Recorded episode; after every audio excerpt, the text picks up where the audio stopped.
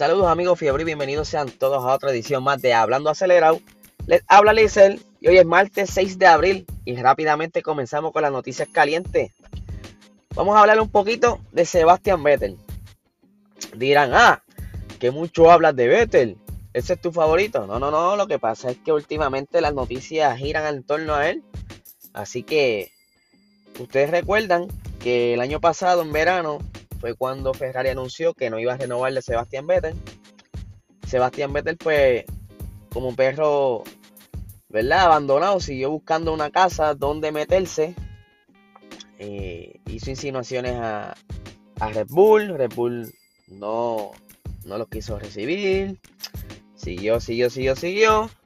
Y eventualmente consiguió un contrato con Aston Martin, en ese entonces Racing Point, eh, donde Aston Martin sacó a Checo Pérez básicamente del equipo. No le quiso renovar el contrato o le acortó el contrato que él tenía. Es entonces donde empieza la novela, ¿verdad? De Sebastian Vettel, contento en su nueva casa, pero que estuvo mucho tiempo dando traspiés en, en, Ferrari, porque todavía quedaba prácticamente casi la mitad de la temporada. Pero obviamente se acabó la temporada eh, y en enero 1 pues fue un nuevo comienzo. Vimos como ellos ¿verdad? los recibieron con muchos videos, muchas cositas y bla, bla, bla. Pero el doctor Helmut Marco dice que Sebastián Vettel debió tomarse un año de descanso, un año sabatino y volver en el 2022 con las nuevas reglamentaciones de la, de la Fórmula 1. Que el quedarse, pues todavía sigue arrastrando esa, esas lamentaciones que tuvo en Ferrari y pues que ahora con la nueva regla del 2021 Aston Martin se está viendo afectada por la situación de la aerodinámica, dado el rate bajo que ellos tienen, al igual que Mercedes, que fue entonces donde el haber estado copiando a Mercedes, pues, o si no, no tanto copiando, sino siguiendo la filosofía de Mercedes, ya que Mercedes era la, la, reina de la Fórmula 1 ahora mismo, pues al estar siguiendo esa misma filosofía, les ha costado, ya que los, los monoplazas de bajo rate están teniendo muchos problemas con esta nueva normativa. Y entonces, pues, a eso se refiere Hello Michael, que quizás él pudo haber esperado. Por entonces, vamos a, darle un poquito más de pensamiento.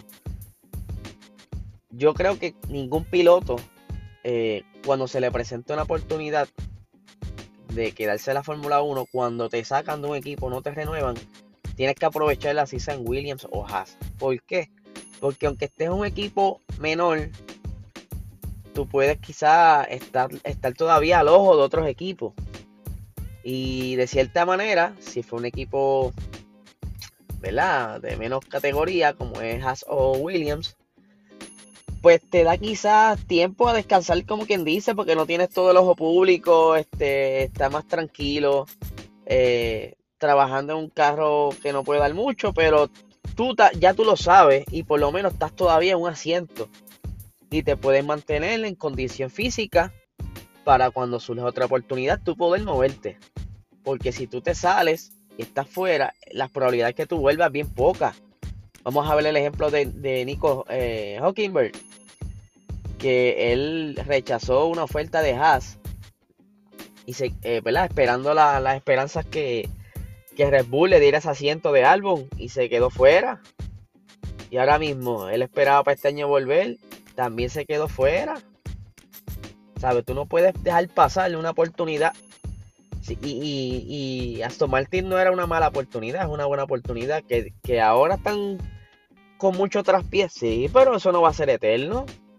Eso eventualmente ellos pueden quizás buscar la manera de, de acomodarse mejor, no estar, no quizás al frente, pero pueden estar entonces batallando y alcanzando un par de puntos. Así ellos comenzaron en la, temporada pasada. Este, ellos, ellos aún así tuvieron unos poquitos traspiés y como todo equipo busca la manera de mejorar. Pero se sabe, se sabe que Aston Martin este año no va a lucir porque la, normativa de aerodinámica lo, lo, afectó mucho a Aston Martin y a Mercedes, porque ellos no pensaron muy bien eso, que, ese recorte de piso los fuese a afectar. Así que por eso yo pienso que Sebastián Vettel hizo un buen paso en quedarse en la Fórmula 1. Y menos mal, yo no sé si es el mal que en un momento se lo dijo que, que ¿verdad? Que considerara tomarse este año, pero de verdad que no. Quedarse fuera es muy, muy riesgoso y, a la edad que tiene Sebastián Vettel mucho más. Eh, y, pues, y también la, la, mala racha que ha tenido no le iba a ayudar mucho. Así que quedarse ahí es mejor. Quizás, eh, obviamente, tiene que buscar la manera de hacer, de hacer tanto error de rookie y mejorar. Porque si él logra demostrar que ha mejorado y puede quizás hasta crecer con el mismo equipo, dando su inputs como, como veterano, porque él, él, él, sabe, sabe, él tiene que tener la experiencia y sabe, ¿verdad?, qué decirle a los ingenieros para mejorar quizás esas áreas donde están teniendo tanto problema. A diferencia de que quizás un Mazepin o un Mick Schumacher que no saben nada de Fórmula 1, pues no pueden dar tanto input, más que solamente los inputs de estar cómodo, ¿verdad? Conduciéndose a monoplaza. Pero Sebastián Vettel ya tiene muchos años y, yo creo que ese conocimiento Aston Martin lo va a aprovechar y por eso es que Aston Martin lo, lo, adoptó, por decirlo así. Y, es más bien por eso, por la experiencia que él tiene. Está bien, él ha cometido un montón de errores, pero aún así él sabe. Él viene de un equipo de cuatro veces campeón. Red Bull en ese entonces ellos eran los dominantes. Ellos, la aerodinámica de ellos era otro, nivel. Ellos tenían un montón de innovaciones en ese front wing.